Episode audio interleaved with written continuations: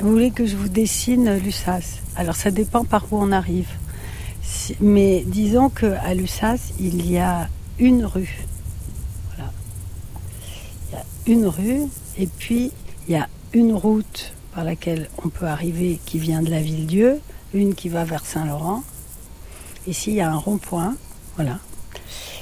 Mais en gros, ce village, alors ici, il y a l'ancien enfin Tank s'est beaucoup déplacé. Ici, c'est la maison Barbe, la maison qui était l'ancienne épicerie. Euh, ici, euh, il y a la boulangerie, presque en face. Et puis, ah oui, pardon, c'est toujours, moi, c'est toujours trop petit. Il y a l'école qui est là, le cinéma, l'ancien tank qui est là-bas. Et puis, euh, ici, il y avait la mairie, il y a la mairie, mais il y avait l'école, l'université. Et puis, donc, la boulangerie, il y a chez Jojo, le bar un autre bar. Et puis quand on, tourne vers la ville-dieu, alors il y avait la maison, je dis tout au passé parce que c'est l'histoire, il y a la maison du Doc qui est la plus grande vidéothèque, en tout cas d'Europe, éventuellement du monde, de cinéma documentaire. Et puis quand on continue, alors il y a un des, lieux qui m'a le, plus fasciné à Lussas, qui est un hangar qui a été construit par... Euh, l'oncle et le père de celui qui a tout créé le, documentaire à Lussas. Et ce hangar s'appelle le Joncas et c'est comme euh, le grenier du village. C'est-à-dire qu'il y a dedans autant les cajots de pommes de Patrice Botéac que euh, tout le matériel du festival, que des types qui jouent aux petites voitures, que euh, voilà. Et à droite, il y a un grand pré avec des peupliers. Et c'est là que sont projetés les films en plein air. Et encore un tout petit peu plus loin, c'est le chantier du bâtiment qui s'appelle aujourd'hui l'Imaginaire et qui est la première usine mondiale de documentaires, je dirais. Et, euh, suivi la construction de l'imaginaire. Voilà. Simon. Ouais, ouais, ouais, Imaginaire, parce que en, à l'USAS, c'est ce qu'on dit très vite au début, il y avait cette blague qui disait d'un côté, rive droite, c'est les agriculteurs, et rive gauche, c'est les imaginaires. Et les imaginaires, c'est les rêveurs.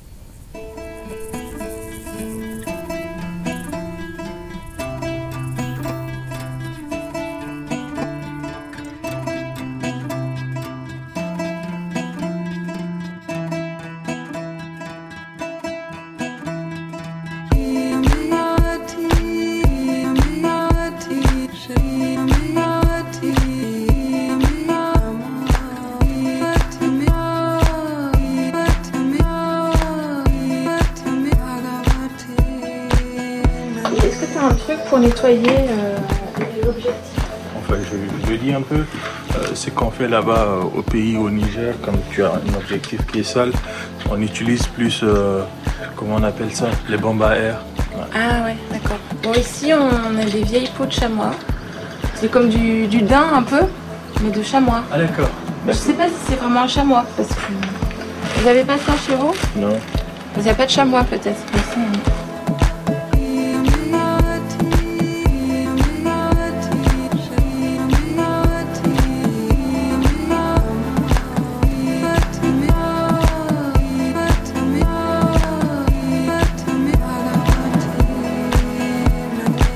Il est 23h et on n'est pas armé contre les déceptions. L'être humain veut trouver un endroit où il est bien, penser c'est là que je veux vivre, il veut choisir et y rester. Il ne veut pas partir et il a des idées.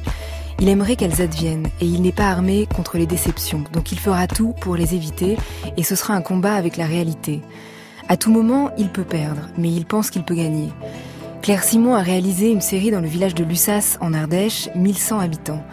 On cultive des fruits, on fait du vin naturel et des films. On défend le documentaire et la terre. Le premier épisode des 18 de la série commence avec l'idée de Jean-Marie Barbe de créer un nouveau bâtiment, de poser une nouvelle pierre, pour fabriquer Tank, une plateforme pour les films d'auteur en sommeil. L'économie ne donne raison ni aux paysans ni aux faiseurs de cinéma. La pluie menace à la fois le festival et les récoltes. Patrice, qui est revenu au village pour travailler les vignes, avoue On fait des trucs qu'on n'a jamais fait. On peut tout perdre. Ici, on invente. Claire Simon avait filmé dans le bois de Vincennes des gens qui se créaient leur monde, avec des mots et avec des bouts de bois. Elle aime les bâtisseurs d'histoire, de cabanes, de refuges. À Lussas, on croit à un monde de la pensée. Tank, ça veut dire résume-moi ta pensée en Wolof. Ici, c'est un village monde avec des films irakiens au burkinabé, avec une bataille pour faire vivre son désir, puisque de toute façon, on n'est pas prêt pour la déception.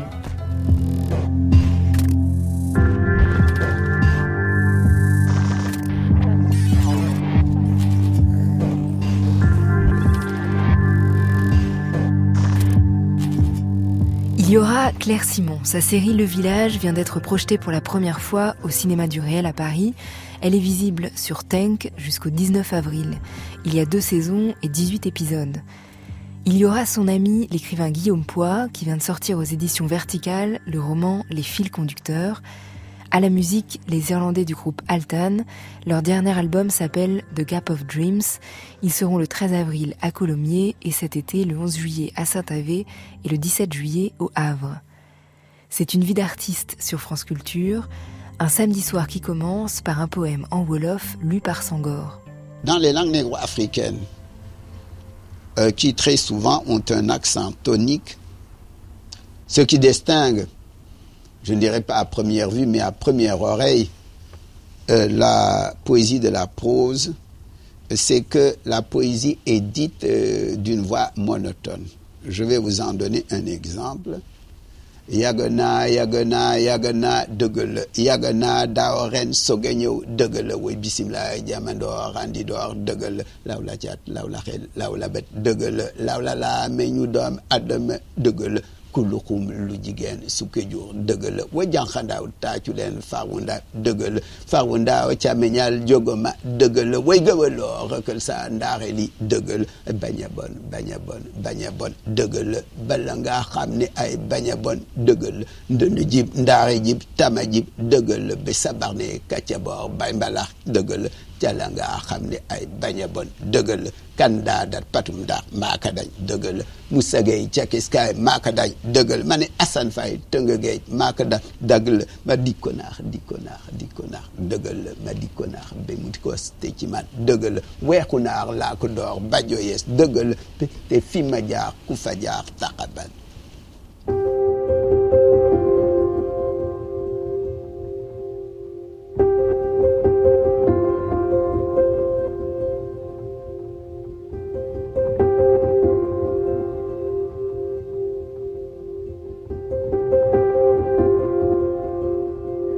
Avec un peu de Wolof, Claire Simon, parce que comme euh, on parle de territoire et qu'on a commencé à dessiner la rue principale et unique de, du petit village de Lussas en Ardèche, c'est vrai que tout de suite avec ce mot tank euh, et puis ce que vous avez décrit, c'est un endroit monde. Oui, oui, oui.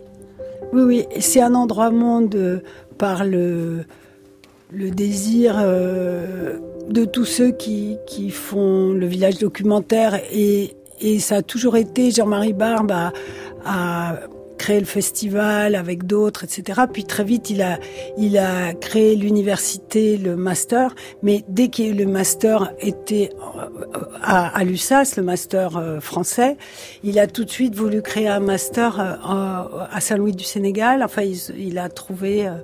Euh, les moyens de le faire. À l'époque, euh, il était soutenu par une région Rhône-Alpes qui était favorable à l'éducation, euh, on dirait, dans des pays qui, qui, avaient besoin d'aide. C'est plus le cas.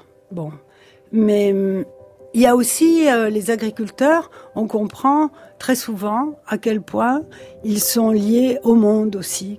Et c'est ça qui est très surprenant à l'USAS, euh, à savoir que par exemple, eh bien, la, sur, la très grosse productivité euh, euh, qui est demandée à certains vignerons, elle est compensée par ceux qui font le choix de, du vin nature, par le fait qu'ils ils ont beaucoup moins de productivité, mais ils vendent à Tokyo, à Melbourne, à, à au Canada, à New York, etc. Donc euh, le, ce village, il est très moderne dans le sens où il est mondialisé et, et très très local, bien sûr. Le c'est le Paris. Et ce que vous on voit dans la deuxième saison, c'est que par exemple la femme de Patrice Botéac est chilienne et que toute sa famille vient du Chili pour le mariage, etc. Et que donc euh, il y a une confiance totale dans l'idée que ce village est le monde euh, et qu'il a un rapport avec le monde. Et si derrière chaque caméra, il y a une question à chaque fois euh, qui fabrique une fiction, c'était quoi la question avec laquelle vous êtes euh, parti à l'USAS? Est-ce que euh, chercher un modèle économique pour faire ce qu'on veut, ça peut raconter une histoire? Euh, C'est-à-dire, euh, moi, quand j'ai découvert, enfin, je connais très bien euh, le festival depuis très longtemps quand j'ai su que Jean-Marie Barbe euh, et d'autres avec lui étaient en train, comme on dit dans le premier épisode, ils, veulent faire une télé à l'USAS, quoi, euh, pour le documentaire, et que je voyais Jean-Marie euh, venir à Paris, essayer de convaincre euh, des, des gens, des partenaires, euh, le Centre national du cinéma, des financiers, etc. Euh, D'abord, j'ai beaucoup d'admiration pour quelqu'un qui fait des choses pour beaucoup de monde. Et ils sont très rares dans le cinéma, hein, les gens qui font des choses pour les autres. Et puis, euh, tout d'un coup, j'ai eu vraiment envie de montrer ce que c'était que le monde, comment dire, à la fois financier et social euh, du, du cinéma, euh, par exemple documentaire. Il faut savoir que le le- l'audiovisuel en France, c'est trois fois l'automobile. Donc on peut quand même se dire que ça touche pas mal de monde. Euh, que donc ça raconte quelque chose des rapports de travail, des rapports de financement, et le documentaire est une espèce de comme un peu le vin nature, quoi, une volonté de faire quelque chose qui serait euh, plus, enfin authentique, plus accessible à la fois à ceux qui regardent et à ceux qui font. Voilà, donc euh, j'avais très envie et comme je savais qu'il y avait cette, j'ai très vite compris qu'il y avait ce projet de qu'ils avaient financé de bâtiments. Euh, je me disais que d'aller du virtuel au béton, c'était euh, hyper intéressant pour voir euh, si ça fabriquait vraiment une histoire. Et puis, par exemple, dans les régions, en Ardèche autrefois, euh, par exemple, il y avait des, des mûriers de verre à soie, et c'est devenu euh, une région, par exemple, de textile, quoi. Et il y avait des usines. Et d'ailleurs, le, des usines de qu'on appelle des moulinages et tout ça, voilà. Et donc, ils se sont, soi-disant, inspirés de ça pour l'architecture du bâtiment. Mais en tout cas, euh, cette idée de qu'il y aurait une usine entre guillemets, entre moult guillemets, en tout cas un lieu de, de, fabrication, de vente, de financement, de distribution du, documentaire, je crois que c'est quand même assez unique au monde, quoi. La plupart des films qu'on va vous montrer sont des films morts. C'est-à-dire que les deux tiers des films. Non, mais. Mais Non, non, beau c'est comme nom de ligne c'est des films ça. qui ont été montrés en festival, qui sont accessoirement montrés, montrés une fois par une association, mais qui, ne vivent pas. Ils sont sur les étagères. Donc euh, l'idée, c'est si on les, leur permet de ressusciter, Ah en fait, nous sommes des inventeurs, c'est-à-dire des gens qui découvrent quelque chose qui existe, mais qui était en sommeil, et le fait de le découvrir lui redonne la vie.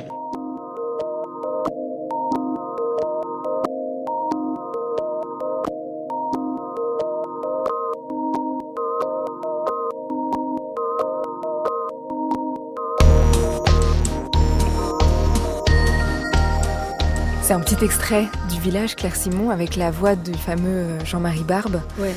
euh, qui, qui raconte euh, à un moment, à un autre moment que si on imaginait ça pour la littérature, ce serait dingue que le- la plupart des œuvres ne soient pas accessibles euh, aux gens. Et donc c'est ça la première, la première idée de, de Tunk.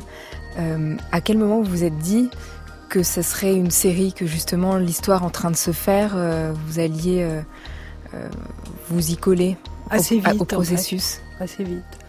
Euh, au bout de deux trois mois euh, de parce qu'au début j'ai commencé avec la petite cellule de tank et puis euh, euh, il fallait déjà le village documentaire c'était grand c'est-à-dire le village documentaire c'est l'ensemble des structures du documentaire de l'USAS mais moi je voyais les gens de l'autre côté de la rue qui passaient avec les tracteurs et tout et ça m'intéressait beaucoup. Et surtout dès le début je savais que à cause du Joncas et de ce, hangar, que c'était l'occasion de montrer comment euh, le, passage de l'agriculture à la culture, c'est-à-dire de comment quelqu'un qui est Jean-Marie Barbie sa mère avaient l'épicerie, son père et son oncle étaient agriculteurs et ils vendaient des fruits. Et donc ils ont construit ce hangar pour mettre les camions, mettre les fruits, etc. Donc euh, il y a Jean-Marie, il a compris que le cinéma documentaire était le lieu où on, entendait les histoires par exemple du village, mais des peuples, des voilà. Et donc ce passage de l'agriculture la, à la culture, j'ai l'impression que euh, c'est dans ce village, ça s'est passé et ça se passe, et que c'est très intéressant parce que peut-être moi j'ai toujours euh, été très intéressée par le rapport du cinéma à la vie. Je sais pas, euh, et donc très vite j'ai commencé à suivre les, les, événements qui constituaient Tunk et puis j'ai commencé à rencontrer peu à peu les agriculteurs. Et là euh, euh, je me suis trouvée devant quand même quelque chose d'assez large qui allait prendre quand même de toute façon trois ans et je et, et j'ai pris le risque des saisons euh, parce que je trouvais ça vraiment très intéressant euh, et de comprendre euh, de peut-être de réunir de façon plus utopiste que la réalité les deux mondes dans la dans la série pour que euh, on voit à quel point les cette recherche de eh, on va faire quelque chose qu'on aime, qu'on pense qui est ce qu'il y a de mieux le cinéma documentaire, les cerises, le vin nature, le vin, euh, voilà. Et euh, qu'est-ce qu'on fait pour arriver à, à pouvoir le faire? Euh, Patrice, on va le faire ici. Voilà. On va pas partir de l'USAS pour le, voilà, faire. on va le faire ici. Patrice Botea, qui était ingénieur, est revenu et il travaille 15 euh, heures par jour parce que oh, une fois qu'il a fini tout son travail d'agriculteur, il faut qu'il fasse son travail de vendeur, qu'il vende euh, ses fruits par internet, etc. Mais c'est extrêmement euh, intéressant et, fort de voir le euh, comment chacun se bat pour arriver à faire euh, ce dont il pense qu'il est euh, ce qui est le plus beau. On va essayer. C'est pas trop ce qu'on fait là. Là, on rentre dans un univers qu'on ne connaît pas là. C'est-à-dire que on fait des trucs qu'on n'a jamais fait. On ne sait pas si on peut le faire savoir si les raisins vont résister, pas résister. On n'a pas la moindre idée. Plus euh, je réfléchis, plus je me dis que les paysans sont fous. C'est-à-dire que dans le monde économique tu vois, dans lequel on vit, c'est un modèle qui, qui colle pas. Quoi. Je disais, aucun financier ou économiste ou, mettrait un copec dans l'histoire de vouloir faire des fruits ou de ou de ou juste de la nourriture. Parce que pendant une année, tu, travailles comme un âne, comme fou. Tu mets tout, de, des engrais, du fumier, du désherbant, de la taille. Tu fais tout le travail. Donc ça représente une certaine somme d'argent que tu mises, comme au casino, quoi. Et euh, tu espères pouvoir prendre la récolte derrière pour, pour essayer de, de gagner un peu. Et en fait, euh, à tout moment, tu peux tout perdre quoi.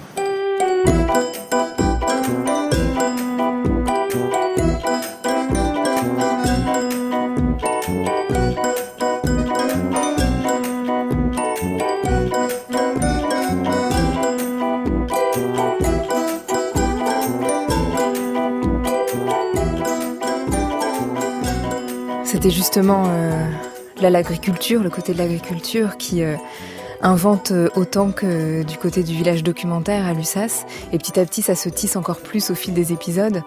Euh, et on, se rend compte que c'est en effet des projets qui sont, euh, sont évidemment très différents, très soumis à, à, un modèle économique qui est dur à trouver. Et puis aussi, il y a un moment où il pleut tout à coup, bah, on se un rend orage, compte que un, un orage, orage, un orage assez violent. Euh, et là, bah, c'est, ça menace aussi euh, les deux parties euh, de la même façon parce que parce que ça menace le festival. Et de quelle façon ça vit ensemble? Mais surtout, par exemple, quand l'orage est tombé, là, c'était on voit Jean-Marie qui voit les grêlons tomber, qui sont très gros, et on voit qu'il se souvient, c'est ce qu'il dit, de, de son enfance et de son père et de son oncle qui étaient absolument mais dévastés devant des cas comme ça. Euh, donc euh, et du souvenir du cauchemar. Et c'est aussi ça qu'on on comprend, c'est que lui, il a il a peut-être pas voulu euh, se soumettre à ce cauchemar-là. Il en a d'autres avec euh, les financiers et les et la, la, recherche des abonnés, des financements, etc. Mais c'est pas l'orage. Mais mais, euh, mais même c'est si... beau le fait d'être au milieu de cette nature et de se dire comme je disais tout à l'heure, que c'est vrai que c'est des gens qui se construisent euh, leur monde, leur cabane, leur... et que ça peut, en un coup de vent, oui. c'est très fragile. Mm. C'est aussi, euh... on... ouais, très... oui, oui, c'est très fragile, et, et, ils ont tous euh, extrêmement conscience de ça. Et, euh, et je pense qu'aussi, euh, par exemple, la construction du bâtiment, par exemple, comme pour l'oncle et le père de Jean-Marie d'avoir fait le hangar, etc. C'est tout le temps des actes pour dire que euh, ça va durer. Parce que ce qui est très beau, euh, moi j'ai grandi pas loin d'un village qui est très différent dans le Var, mais là par exemple quand je filmais euh, la Vogue, qui est la fête du village, tout le monde parle de son âge. Et les vieux disent tous, bah voilà, euh, euh, moi j'ai, ça y est, où je suis à la retraite, où je vais y passer, etc. Parce que tout, tout le monde passe et le village reste.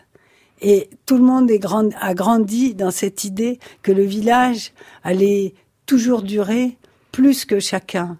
Et je pense que chacun lutte à sa manière pour rester, euh, pour, pour constituer quelque chose du village qui va durer. Et c'est très difficile de durer, en fait. Le village est, très, est, plus fort. Comme la maison de Jean-Marie Barbe, par exemple. Voilà. Ici, c'est une maison où il vivait, euh, il y avait deux familles.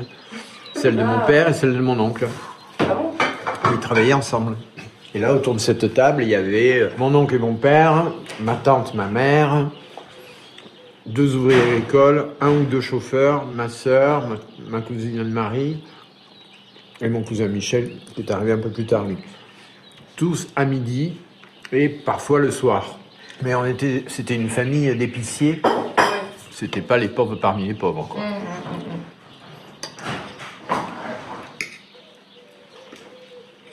Et toi, t'as jamais douté sur le fait que tu ne reprendrais pas le commerce de tes parents? Non, puis ils n'avaient pas très envie que je le reprenne. Hein. Ah bon? Ben, c'est une famille où on se disait, enfin, ma mère elle rêvait qu'on soit fonctionnaire. Ah. Et, euh, et, côté, côté de mes parents, de mon père, des barbes, on va dire, c'était plutôt euh, fait des études. Euh, et voilà, c'est les études ici. Ah oui Bah oui, c'est la méritocratie républicaine, c'est c'est quand même ça l'ambiance.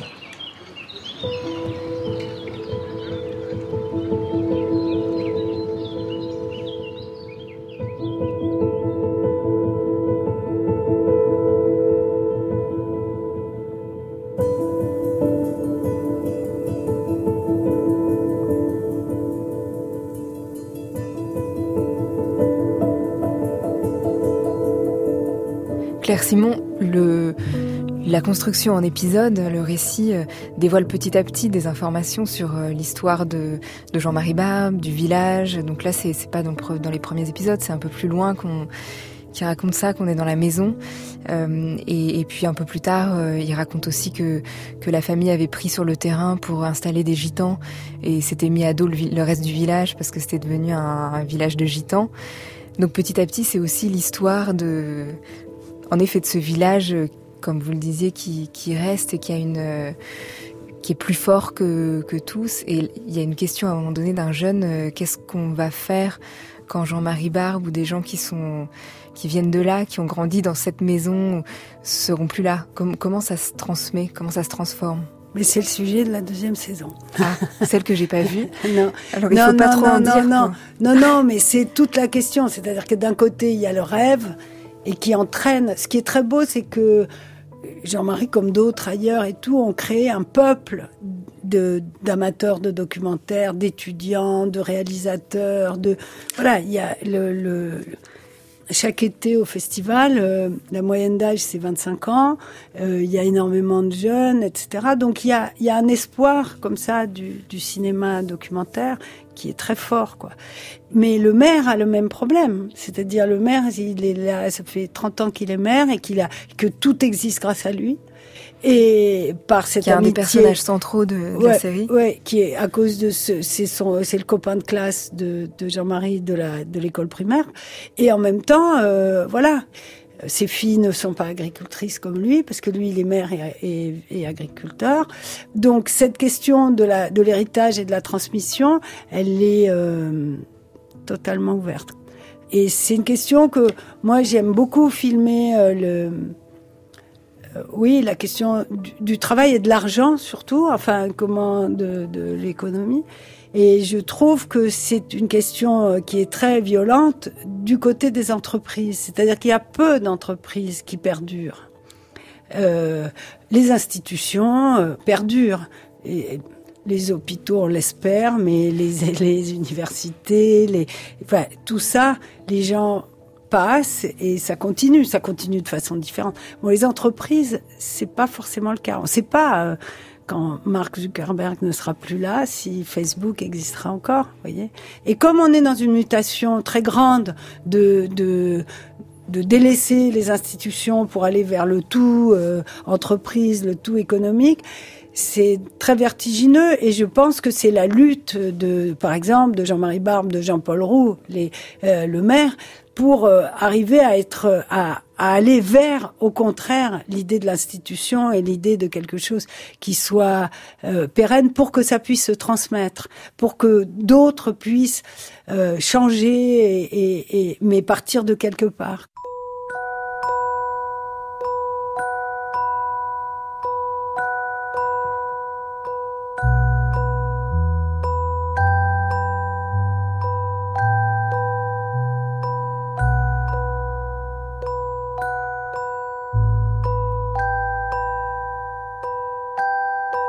Depuis 30 ans, il s'appelle Altan. Il faut entendre la terre d'où ils viennent, le comté du Donegal, en Irlande. Le dernier album s'appelle The Gap of Dreams. On entre donc dans l'endroit du désir, du rêve et des entreprises déraisonnables. Nous sommes Altan, Mark Kelly, Maureen Niwini et Kieran Corin. Vous écoutez Une vie d'artiste d'Aurélie Charon sur France Culture. On est ensemble jusqu'à minuit.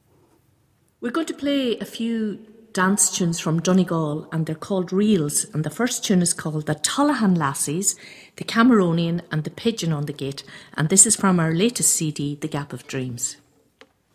In Moi,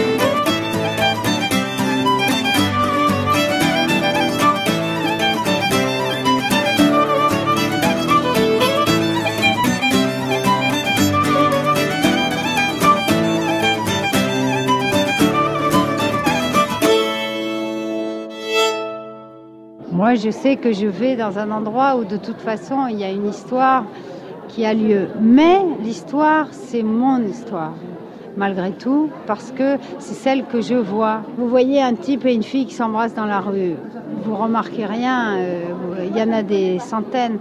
Mais si ce type, c'est votre petit ami et qu'il embrasse une autre fille, à ce moment-là, c'est votre histoire. Vous pourrez la raconter parce que c'est votre histoire. Parce que la réalité en soi, ça n'existe pas. Ça n'existe que dans la mesure où on l'interroge et on l'interroge par rapport aux histoires qu'on se raconte soi-même. La réalité, c'est comme l'oracle de Delphes, quoi.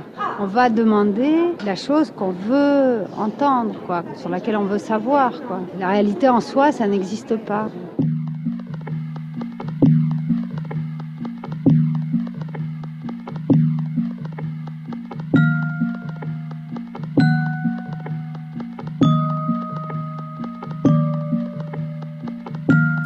La réalité, c'est comme l'oracle de Delphes. Est-ce que vous êtes d'accord avec vous en 1995, Claire Simon? Oui. Complètement. Mais je pense que ce que je voulais dire, c'est que si vous voulez un physicien, quand il, il, cherche quelque chose, il pose une question à la réalité. Et la réalité lui répond selon la question qu'il pose. Et on est tous rendus à ça. Voilà.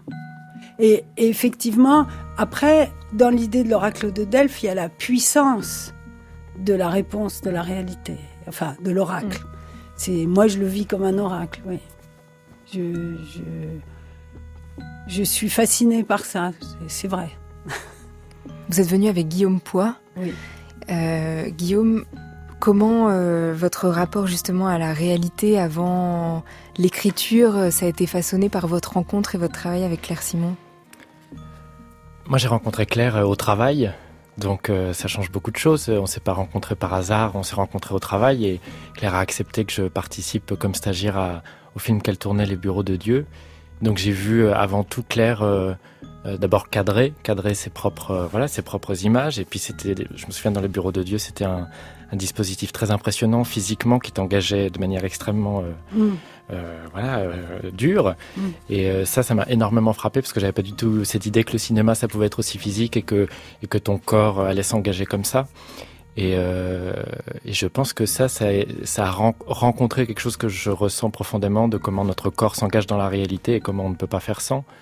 Et j'ai eu l'impression que tu, voilà, que je, je, le voyais en acte avec avec la manière dont tu regardais, et que c'était pas juste des yeux derrière un petit écran, mais que c'était tout un corps qui et tous les mouvements de ce corps t'engageais et posait les questions aux acteurs devant toi. Mm.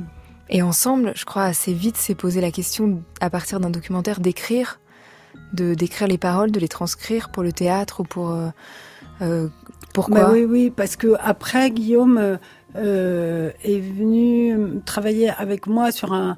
Quand je, je travaillais sur le projet de la gare du Nord, au départ, c'était trois formes il y avait euh, un film de fiction, un film documentaire et une pièce de théâtre.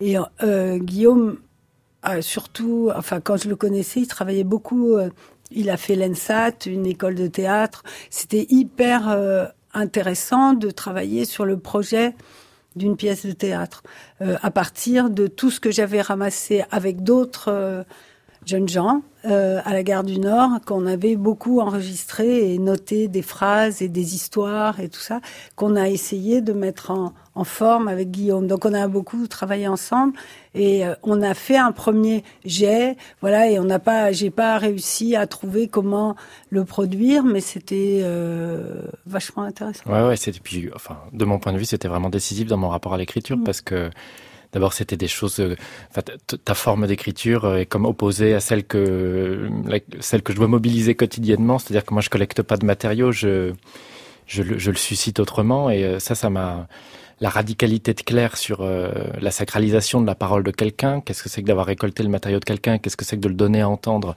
sans, sans, je sais pas comment dire, sans trafic c'est une chose qui, moi, du point de vue de l'éthique de l'écriture et du point de vue de qu'est-ce que c'est que la fiction, parce que je, dans nos débats, c'est constamment ça. Qu'est-ce que c'est que la fiction? Quelle forme c'est? Et comment? Et je, enfin, c'était un travail décisif parce que le montage, la fiction, le rapport au réel, c'est des choses qui ont totalement euh, l'œil de Claire là-dessus a totalement euh, influencé mon, mon parcours d'écriture. Ça, c'est une, une évidence. Et pour un roman, vous étiez certain d'entrer dans, dans la fiction et pas de, rester dans, dans, le réel ou, d'entrer dans un réel? Bah, c'est comme si voyant la, la, radicalité de la démarche de Claire, je pouvais m'autoriser la, la, démarche radicale inverse, à savoir ne surtout pas aller dans le lieu que j'allais décrire, ne surtout pas euh, euh, investir mon corps dans ce lieu, mais essayer de faire confiance à ce que la distance, le repli, et euh, comme une, une, forme radicale de fiction, euh, non pas désengagée, mais en tout cas repliée, pouvait raconter de ce monde-là. Donc c'est une démarche comme en négatif de Claire, mais qui euh, qui était en permanence tramé par la même euh, exigence ou la même éthique de se dire euh, quelle solution la littérature peut trouver pour ne pas falsifier le réel ou, ne pas uniquement faire des projections fallacieuses, mais trouver par la forme et par les outils même de la langue cette question qu'on pose au, réel. Et moi, je sais que dans l'écriture du roman que j'ai écrit, c'était vraiment, c'était vraiment ça. La question principale, c'était quels outils la langue me permet de déployer, les outils propres du langage, euh, qui vont me permettre d'atteindre le réel, quand bien même ce n'est pas un réel euh, que je saisis de première main. Voler Ouais, voler. dans le roman dont vous parlez, Les fils conducteurs, on est dans un espace, dans un pays où, que vous ne connaissiez pas. Mais pourtant, vous avez créé un, un, un lieu, un terrain de, de jeu très réel. Alors le lieu il existe en fait, c'est que j'ai triché, c'est-à-dire que le lieu il existe, c'est la décharge d'Agbok Blochi qui est donc la plus grande décharge électronique de la planète. Et euh, euh, j'ai j'ai fait de, de ce lieu le corps même du texte en postulant que cette espèce de lieu qui est un lieu-monde, un peu au même titre que je pense le village de Lussa, c'est un lieu-monde, dans une toute autre civilisation et dans un, autre une autre situation géopolitique, mais en tous les cas, cette décharge, c'est vraiment un lieu-monde pour moi. J'ai eu l'intuition que c'était Babel aussi, que c'était le lieu euh, où tous les langages euh, du monde entier euh, échouaient, et que c'était ça que la littérature devait, devait raconter et saisir. Donc, c'est à partir d'un lieu qui est absolument réel, qui est avéré, qui existe et, qui est en grande partie tel que je le décris, euh, c'était comment comment le, le, réinventer par le langage et montrer que les outils du langage peuvent saisir quelque chose de ce lieu qui a à voir avec le mythe. Et les images, ça vous accompagne pendant l'écriture? Ouais, beaucoup. Euh, les, films de Claire sont très très inspirants. Euh, euh, un des films de Claire qui m'a le, plus marqué, c'est Le Bois. Vous en avez parlé tout à l'heure, Le Bois dont les rêves sont faits. parce que ce, ce, que ce qui me passionne chez Claire, c'est comment par l'image aussi elle interroge le bien commun. Qu'est-ce qui fait que chacun va investir quelque chose de beau ou de bien ou penser que ce qu'il est en train de faire, c'est non seulement bien pour lui, mais c'est aussi quelque chose qui le dépasse. Et ça, je trouve que c'est très présent dans le cinéma de Claire. Et en plus, euh, euh, ce, ce, film est d'une euh, beauté esthétique incroyable. Je sais que je l'ai vu. Euh, je devais être euh, en train d'écrire le roman et voilà, là, là, je suis en train de de travailler à autre chose et j'ai vu la série de Claire et je sais que c'est c'est comme un rappel à l'ordre à la radicalité de la démarche quoi et c'est toujours ça fait du bien Vous saviez que c'était des rappels à l'ordre, euh, bah, à la radicalité? bah, Je suis un peu... Euh, ouais. Pourtant, moi, ce que je trouve très très beau dans le, le roman de Guillaume, c'est la, la langue et la langue que tu as réussi à, à nous faire euh, lire, entendre, parce que c'est une langue qu'on entend quand on la lit, et qui est une langue qu'on pense complètement réel d'un montage de, de, différentes langues, qui ce qu'on appelle un pidgin, et c'est vraiment euh, très très très beau, et c'est ce qui nous emporte tout du long, euh, parce qu'effectivement on se dit bah pourquoi euh, il va nous raconter ça, etc. Et c'est la langue euh, de chaque personnage et comment cette langue fait un écho à cette décharge qui est vraiment euh, très très fort sachant que ce qui est raconté est quand même très dur, quoi, euh, dans, dans toute l'histoire. Enfin, c'est et peut-être que euh, euh, le fait de raconter par la littérature une décharge, c'est encore plus entêtant et terrifiant que de l'avoir. Il y a eu des, il y avait un très beau court métrage sur une grande décharge, j'ai oublié son nom, mais l'image est et tout de suite nous, nous gêne trop. Et là, euh, les images, c'est nous qui les faisons, quoi, en lisant, et donc elles sont encore pires. Mais c'est nous qui les faisons. C'est, il y a quelque chose de où le rapport est moins, est moins, comment on pourrait dire, pornographique. Il est construit, il, se construit, il se déploie, mais il n'est jamais euh, il ne m'atteint pas euh, par d'autres chemins que ceux de la littérature. C'est ça. Et donc de mon imaginaire, etc. C'est ça que j'ai trouvé euh, vraiment prodigieux dans le livre. Et vous, Claire Simon, vous êtes toujours très proche de la parole et de la langue de, chaque personne que vous filmez. Qu'est-ce que vous cherchez dans, dans, dans, la langue de chacun? Ah, mais moi, je suis admirative devant la, la création quoi, des autres. Euh, j'admire comment euh, les, les, mots, ouais, les mots que les gens euh, utilisent, comment ça va si vite, comment c'est parfois cinglant de de, de, narration, de voilà. Et c'est ça qui vous donne à chaque fois envie, souvent, parce que je crois que pour le bois, ah c'était la même envie de, de l'écrire en fait, et de, et de, le redire et de l'entendre. Oui, oui, oui. Mais parce que euh, moi, je me demande toujours, c'est quoi une histoire? Comment on fait? Je ne sais pas du tout le faire, et je vois que euh, tout le monde sait, tout le monde l'a dans, dans sa langue, etc. Et donc euh, j'essaye. Oui, oui. Moi, je, je je crois pas que je vole. Je j'essaye de de montrer ça. Voilà. On va écouter la voix de René Vautier. Il y a un endroit en France où euh, les, les gens passent pour anti-cinéastes. Parce qu'il y a eu des expériences un petit peu difficiles pour certains cinéastes. C'est l'île de Saint. L'île de Saint, c'est tout à fait là-bas au bout de la Bretagne, en face de la pointe du Raz. Et quand on va jusqu'à la pointe du Raz, euh, on distingue euh, sur l'horizon, au bout, une petite barre, euh, pas très longue, c'est l'île de Saint.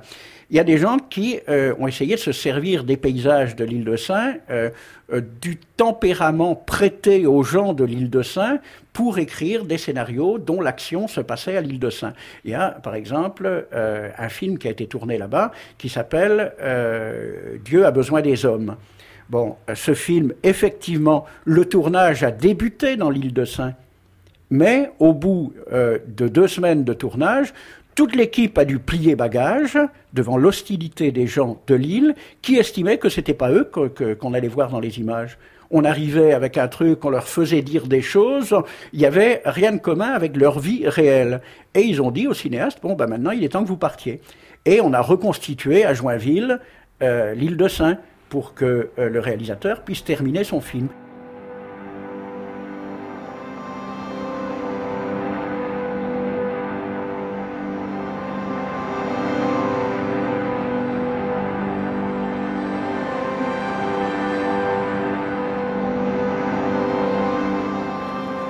N'avez pas eu à reconstituer l'USAS euh, dans un autre endroit Non, mais, mais, mais euh, la place de celui qui raconte l'histoire est très difficile à, à négocier. Avec euh, moi, j'ai filmé les gens de l'USAS, mais ça n'était pas toujours facile. Et c'est pas parce que il, pour certains, pour le village documentaire, ils vivent du village documentaire, qu'ils étaient accueillants avec le fait que je les filme euh, toujours. Euh, et j'ai dû. Euh, mais voilà, en tout cas, les, cinéastes de fiction mettent des rubalises et font venir des acteurs. enfin, ils utilisent les lieux. Ça m'arrive aussi, mais quand on, est un documentariste, le, enfin quand on fait un film documentaire, j'aime pas trop le mot documentariste, mais on est, on est tout le temps, enfin c'est un truc de, de masochiste quoi. Enfin on s'en prend plein la figure beaucoup, et puis peu à peu, peu à peu, il y a des gens qui au bout de trois ans ne mettent plus les mains devant leur visage quand vous filmez c'est un miracle, quoi, extraordinaire. Et tout d'un coup, ils ont compris que, alors bon, comme moi, je suis venue pendant trois ans et demi, là, ils se disent, bon, quand même, la pauvre fille, euh, il faut l'aider un peu, quoi. Elle est persévérante. Super dure, ouais, persévérante, euh, voilà. Mais euh, là, c'est toujours l'île de Saint, un, un village, c'est quand même toujours la question de l'étranger qui arrive au village. Alors si en plus il ou elle va raconter l'histoire, bon, c'est c'est une expérience qui est, euh, qui est difficile et aussi, euh, curieusement, ça c'est le monde du cinéma. Le monde du cinéma veut bien qu'on qu'on mette des tapis rouges, veut bien qu'on qu'on fasse des films promotionnels, mais quant à la réciprocité de euh, l'image, c'est-à-dire j'ai fait un film sur l'examen d'entrée à, la FEMIS. Tout ça, c'est pas toujours facile à négocier avec tout le monde, parce que voilà, les gens du cinéma, c'est un peu comme les nobles, ils veulent bien euh, euh, avoir des beaux habits, être dans la cour, mais ils n'ont pas toujours envie qu'on leur rappelle que leur vie, au même titre que les boulangers, que les ingénieurs, sont des vies intéressantes pour d'autres raisons. D'ailleurs, dans la série Le Village, Claire Simon, il y a des moments évidemment de, bah, de tension parce que vous filmez des réunions. Euh, il y a des questions est-ce qu'il faut un chef ou pas Est-ce qu'il y a une personne qui quitte l'équipe parce qu'ils sont pas d'accord et ils arrêtent pas de se répéter que c'est pas grave de pas être d'accord, mais en fait on voit bien que c'est très grave. Enfin, ça se révèle assez grave. Donc il, y a, il y a, tout ça aussi. Il y a l'organisation humaine en fait, comment on s'organise et, et on n'est pas forcément toujours euh, sous, sous un très bon jour chacun. Non, et puis c'est comment on travaille avec euh, euh, à quelque chose auquel on croit. Alors il y a il y a cette idée de la, de la, de la foi, quoi, de, de croire. Euh, et euh, évidemment, euh, tout le monde n'est pas d'accord sur comment arriver à faire cette chose. Et puis, arrivent très vite les rapports de, de, de pouvoir, de, de voilà, il y a quelqu'un qui dit euh, moi j'en ai marre d'être celle qui toujours remplit les tableaux XL, etc. Et, et donc ça c'est des rapports de, de travail qui sont euh, euh très intéressant à raconter et auquel on n'aurait pas. Je ferais justement un film sur Peugeot ou sur Nissan, je n'aurais pas accès à ça. Et c'est aussi tout l'intérêt du microcosme d'arriver à raconter les rapports entre les gens, la question de est-ce qu'on devrait avoir un DRH ou pas, est-ce que euh, tu préfères un CDD, toi tu préfères un CDD alors que je te propose un CDI, comment ça se fait, etc. Donc euh, toute cette question de, de des rapports sociaux et des conflits au travail, etc., à l'intérieur d'un monde où on ne fait que rêver, euh, voilà, c'est c'est ça que moi je trouve très intéressant. Mais de la même manière que c'est très fort de voir euh, comment quelqu'un essaye de batailler pour obtenir des financements avec euh, des gens qui sont censés trouver ce qu'il dit absolument formidable.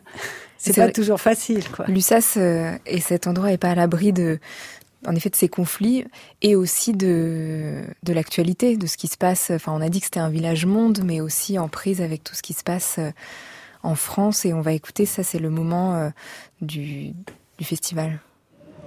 Il y a eu là, euh, un tag, alors je sais pas où, mais Daesh image attentat demain ou un truc comme ça.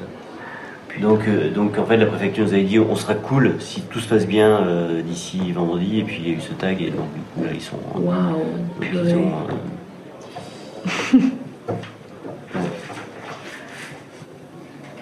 Et du coup, apparemment, ça a été renforcé. Je sais pas, moi j'ai eu Pascal dans tous ces états. Donc, j'ai dit sur France Culture, ils ont parlé des images de Daesh. Bon, une question quand même importante tout de suite, c'est quand même cette journée de vendredi. Euh, vendredi, il y a une journée, si j'ai bien compris, autour de Daesh. Oui, oui, c'est semi. Mais bon, euh, d'une. D'autre part, bien sûr, si les supérieurs ont vraiment lorgné du ça, c'est qu'ils ont su qu'il y avait un islamiste qui, comme par hasard, avait pris sa semaine de congé pour venir à Lussas. Voilà. Et ils me redisent que c'était très cavalier dans cette temps d'état d'urgence de faire cette journée. Ils l'ont pas interdite. Ils l'ont pas interdite. Eh bien oui, mais ils l'ont pas, ils, l'ont pas interdite, oui. Mais de l'autre côté, l'interdire, ça veut dire qu'à un moment donné, tu fais de, la publicité là-dessus et, c'est à double tranchant. Voilà, pas plus maintenant. Ce qui est fait est fait. Ce que je regrette, c'est que ce genre de truc, il fallait, même si on est en état d'urgence, il fallait éviter, c'est la leçon à tirer, des débats parce qu'à un moment donné, on peut penser, mais jusqu'à un certain point.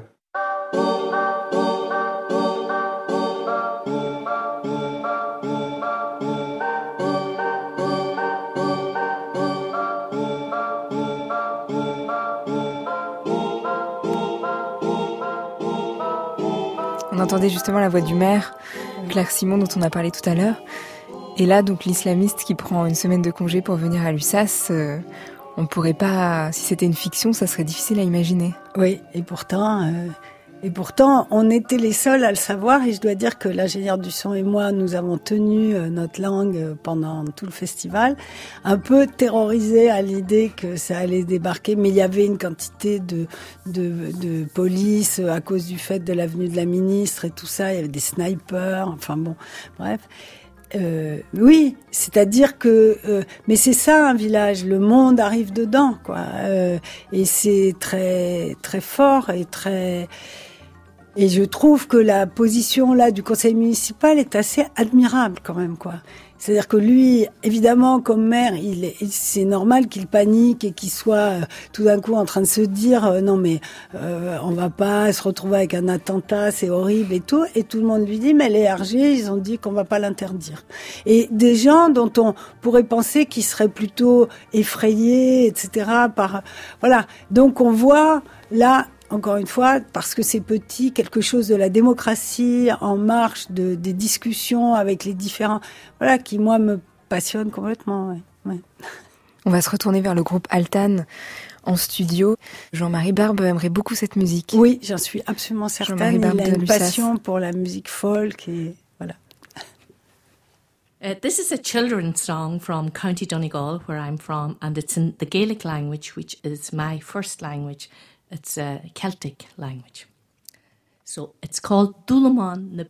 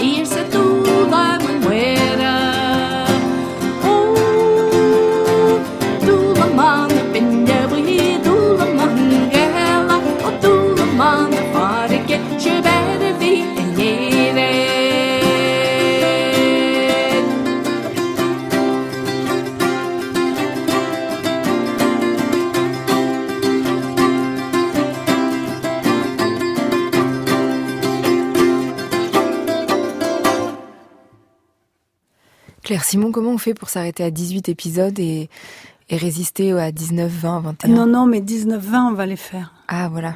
C'est ça là. C'est j'ai tourné, on les a pas encore montés. C'est pour ça que la deuxième partie euh, de était annoncée comme work in progress parce qu'on n'a pas tout à fait fini. Euh, voilà, il faut quand même dire que c'est euh, comme c'est pas un truc euh, très répertorié, le, la série documentaire narrative, il n'y a que des séries euh, qui sont des crime stories euh, qui se font.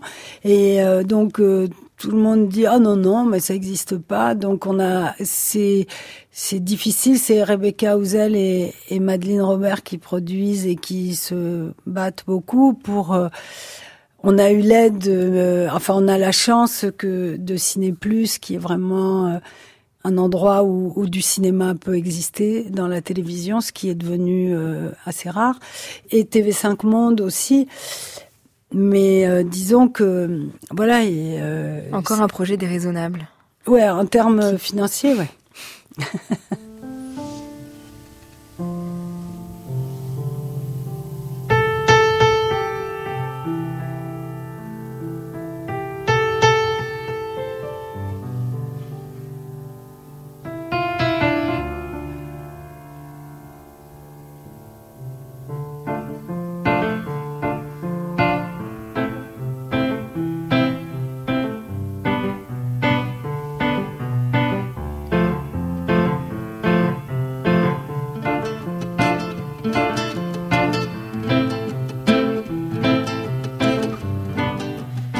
sera parti de tous les désirs déraisonnables, parce qu'on peut tout perdre, des désirs d'un village de défendre le documentaire et la terre. Claire Simon, la série Le Village était en exclusivité au cinéma du réel. Elle est disponible sur la plateforme Tank jusqu'au 19 avril. Et puis les deux saisons seront diffusées à partir du 14 septembre sur Ciné et en 2020 sur TV5 Monde. Guillaume Poix, son roman s'appelle Les fils conducteurs, c'est aux éditions Verticales. Et Altan, le dernier album s'appelle The Gap of Dreams. Ils seront le 13 avril à Colomiers, le 11 juillet à Saint-Avé, le 17 juillet au Havre. Avant la nuit, je dis merci à Inès Duperron pour la préparation de l'émission, merci à Anne-Laure Chanel pour la réalisation, et à la technique ce soir, merci à Bruno Mourlan et Stéphane Touvenin. Vous écoutez France Culture, il est presque minuit, dans quelques instants ce sera demain, ce sera dimanche, et ce sera l'heure des nuits.